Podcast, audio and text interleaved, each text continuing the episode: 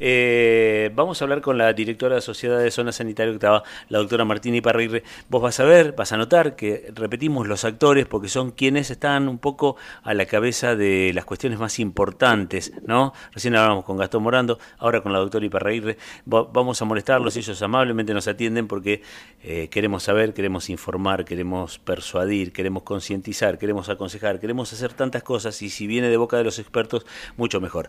Martina, gracias por atendernos. Buen día. Hola Javier, buen día, ¿cómo estás?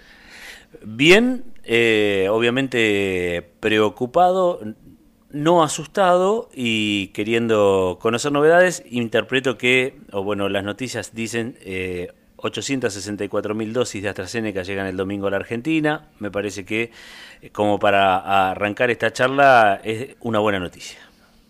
Sí, exactamente, es una buena noticia. Estamos todos preocupados, Javier. Mm. Estamos todos preocupados, no asustados, como vos bien decís, el miedo no suele ser un buen consejero en materia de salud pública, pero sí una enorme preocupación que nos pone en tensión, nos pone a rediseñar permanentemente escenarios, y es verdad que en este escenario de tanta tensión, estas dosis de AstraZeneca que llegan el fin de semana, que probablemente nos, nos permita empezar con el universo de menores de 70, es una es un alivio, podríamos decir, ¿no? Bien, eh, ¿cómo marcha eh, mayores de 70? Eh, se hablaba de un porcentaje superior al 70%, ¿verdad? Exactamente, exactamente. Estamos ahí, estamos terminando entre hoy y mañana, están los chicos y chicas de los call centers de cada vacunatorio, tiene su pequeña central de llamadas, fatigando los teléfonos, llamando a los ausentes antes de cerrar la semana. Vos sabés que nosotros durante toda la semana mantenemos ese turno que fue asignado pendiente, ¿sí?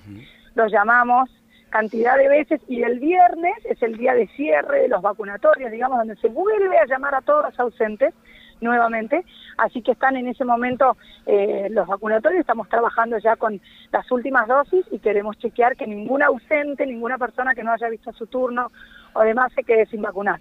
Bien, y te consulto, de ese universo de 43.000 que con las inscripciones aparentemente o presumiblemente llegaba hasta 30, ¿se incrementó? ¿Pudieron, ¿Se pudo incorporar alguien más a la turnera?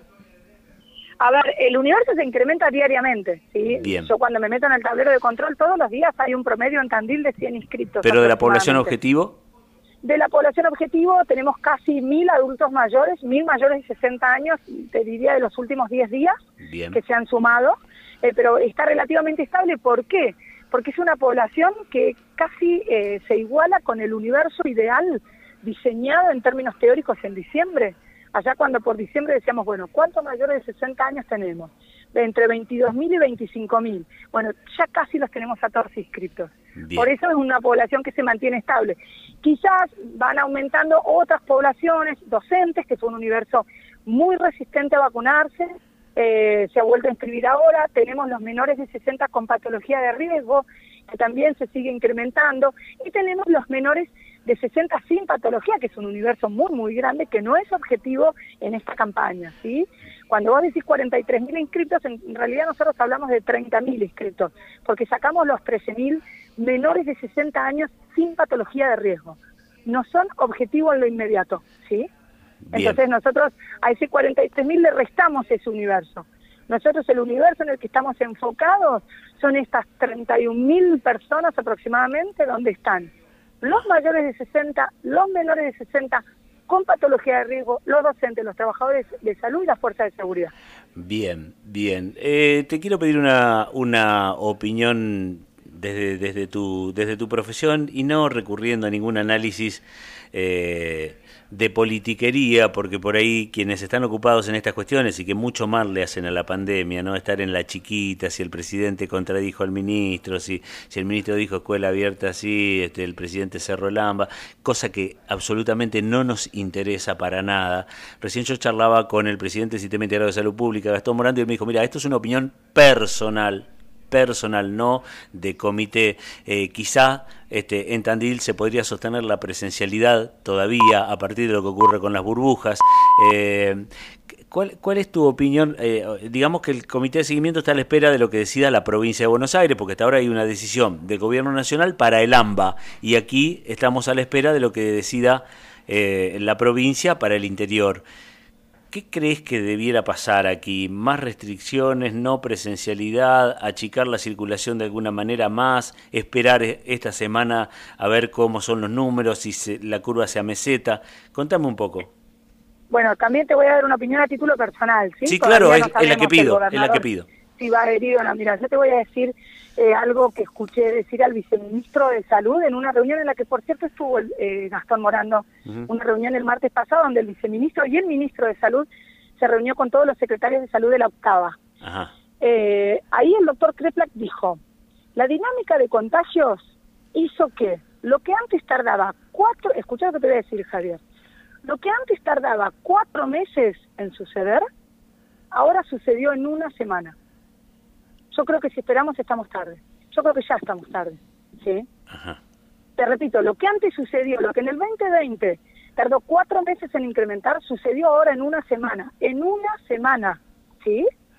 Bien. Yo apelo a la eh, honestidad intelectual de todos los que nos están escuchando. Si de verdad, frente a este número, lo que antes sucedía en cuatro meses, ahora sucede en una semana, si frente a este número no creemos que hay que parar todo 15 días. Bien. Yo creo que sí, esto es una opinión personal de Martín Iparraguirre, experta en salud pública, sí. Creo que de hecho estamos corriendo de atrás. Hagamos lo que hagamos, estamos corriendo de atrás, ¿sí? Pero bueno, diga, uno en una carrera que corre de atrás puede llegar 20 minutos tarde, puede llegar 3 días tarde, ¿sí? Eh, creo que todas las medidas de cierre van a servir, todas. Bien, o sea, cuando vos hablar de eh, comercios esenciales únicamente, restricción de transporte, eh, evitar la circulación, ¿no? Este, por aquello que inclusive apareció como una humorada, pero manera de sensibilizar, ¿no? Eh, donde aparecían algunas personas viajando en avión, otra en colectivo, otra en auto, y el virus diciendo yo viajo en todos ustedes. Exacto, bueno, es lo que pasa cuando hablan de que los colegios son lugares seguros. Claro que son lugares seguros, ¿sí? no te quepa duda, es una maravilla ver cómo cumplen los protocolos esas cuatro horas que están los niños y niñas adentro del colegio. Ahora, los chicos no llegan en paracaídas a la escuela, ¿eh?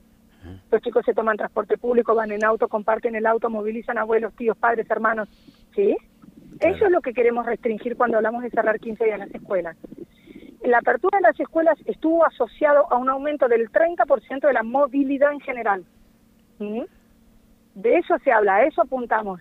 No tenemos una, una fijación por que el chico no aprenda la tabla del 3. Lo que queremos es bajar la movilidad en general un 30%, que es lo que está estudiado que se asocia a la presencialidad educativa. Sí, y también más allá, y un poco ahora despolitizándolo, llevándolo a la casa de cada uno de nosotros, yo digo, eh, con tranquilidad, ¿no? Este, ¿Cuántas veces un hijo nuestro o, quien sea eh, pierde un año porque le fue mal en una materia, porque no aprobó la correlativa, no puede cursar y lo tomamos como una cuestión fortuita o posible? Bueno, ahora estamos ante una cuestión mucho más grave que no debiera llevarnos a tocar bocina y a pedir presencialidad ya. Digo. Exactamente, exactamente. La verdad que... Cuesta entender eso, ¿no? Eh, bueno, es que ¿sabes qué pasa? Cuesta entender esto, pero sin embargo la supervivencia se nos juega en lo colectivo. La supervivencia social la estamos jugando en lo colectivo.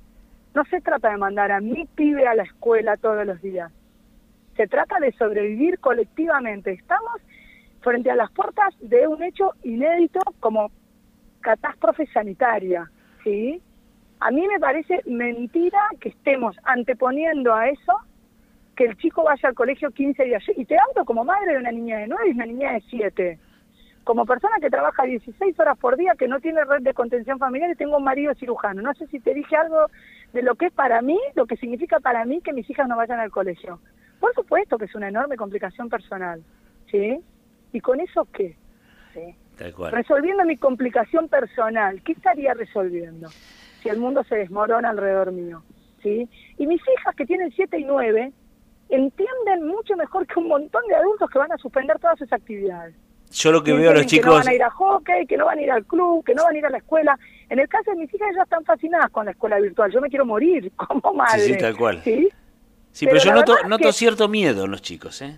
Miedo. Pero Ahí sí. Que es lógico, son chicos. Son chicos, y ¿sabes lo que no está bueno en los adultos? Es cuidarnos en nuestros hijos, ¿sí? Que a los que se nos complica las jugadas a nosotros los adultos seamos honestos, ¿sí? Y por lo menos digamos eso, ¿eh? pero no nos escudemos a nuestros hijos. Ellos entienden, todos los pibes son sabios. Los pibes no paran de enseñarte. Entonces estamos hablando de un, de un parate de 15 días. De verdad, que se, que se sienten con su conciencia, hagan un análisis de conciencia, aquellos que de verdad elijan que el pibe vaya a la escuela 15 días frente a una catástrofe sanitaria. Y los que dicen, lo que pasa es que la pandemia se gestionó mal, que me digan qué país del mundo gestionó la pandemia de otra manera. ¿Sí? No, yo en eso... donde yo sé, En eso no, hay otras herramientas. No, pero más allá de eso, este, no podemos, eh, es muy triste en todo, en cualquier aspecto, sacarlo de la pandemia, llevarlo a la inflación o al desempleo o al que vos quieras, empezar a mirar, mirá lo que hacen en Alemania, mirá lo que hacen en Suecia, mirá lo que hacen... No, no está bueno empezar a querer resolver problemas que son nuestros, con una, con una cultura y con un montón de cuestiones nuestros, con países que son distintos, y lo mismo pasa ahora. Eh, yo lo he, lo he replicado, lo he dicho 53 veces, 60 en este último tiempo, y lo voy a decir nuevamente, hasta hace mucho tiempo algunos comunicadores corrían a Uruguay a idolatrar a la calle Pou, y hoy mirá cómo está, y no es una responsabilidad del hombre, sino de un virus que le ha pasado por encima a todas las estrategias. Entonces hay que ir como actuando de acuerdo a las circunstancias del hoy y tratar de mejorar el mañana. Por supuesto, pero, pero, o sea, yo coincido con vos en que está bueno buscar las, las soluciones localmente, pero como en el caso nuestro nos encanta compararnos con dos países particularmente, que son Chile y Uruguay, nos encanta, ¿viste? Ah. Bueno, les quiero contar que Chile y Uruguay tienen sus escuelas cerradas, ¿sí? ¿No? Porque también tenemos esa cosa de compararnos con lo que nos conviene. Bueno, Chile y Uruguay, que son dos países que son traídos a colación permanentemente, vos lo sabés, Javier, por noticieros, diarios, comparaciones absolutamente falaces. Bueno, en este momento, Chile y Uruguay, los dos países modelos para un montón de cuestiones, tienen sus escuelas cerradas. ¿Sí? Entonces, bueno, si nos vamos a comparar, hagámoslo de verdad. Sí, sí, comparemos todo. Claro que sí. Eh, me decís, Tandil debiera reunirse, laburar, pergeñar y decidir ya, una vez que el gobierno de la provincia de Buenos Aires lo haga, no hay mucho más para esperar, ¿verdad? Esa es mi opinión, después por supuesto que todo se, se va a decidir este, colectivamente, hay cuestiones como la autonomía municipal, a las cuales el gobernador les da muchísima preponderancia, porque es un hombre que entiende, eh, tanto el gobernador como el ministro de Salud entienden las particularidades de lo local, pero no nos olvidemos que estamos partiendo de una premisa, todas las ciudades, todas estamos corriendo atrás. Me quedé con aquello, me quedé con aquella frase, te digo, me, me, me, noqueó, casi que tengo que ir repensando cada pregunta. Eh, lo de cuatro meses en una semana es bestial. A mí también me noqueó y creo que a todos los secretarios y secretarias que estuvieron en esa reunión el martes los dejó helados, ¿sí? Entonces, tomemos la decisión que cada consejo consultivo, comité de crisis, comité de organización de la emergencia de cada ciudad quiera tomar, pero sepamos que estamos tarde, ¿eh? Que, todos, eh, eh, que hay algo que nos iguala hoy, que estamos todos corriendo atrás. ¿sí? gracias. Porque cuando vos tenés, como tenemos hoy en Tandil, un 60-70% de camas ocupadas, ¿sí? un promedio de más de 100 casos por día, hay que pensar muy bien las decisiones que vas a tomar. Tal cual, tal cual. Gracias por tu claridad y tu tiempo de siempre. Fuerte abrazo. Por favor, Javier, un abrazo. Adiós.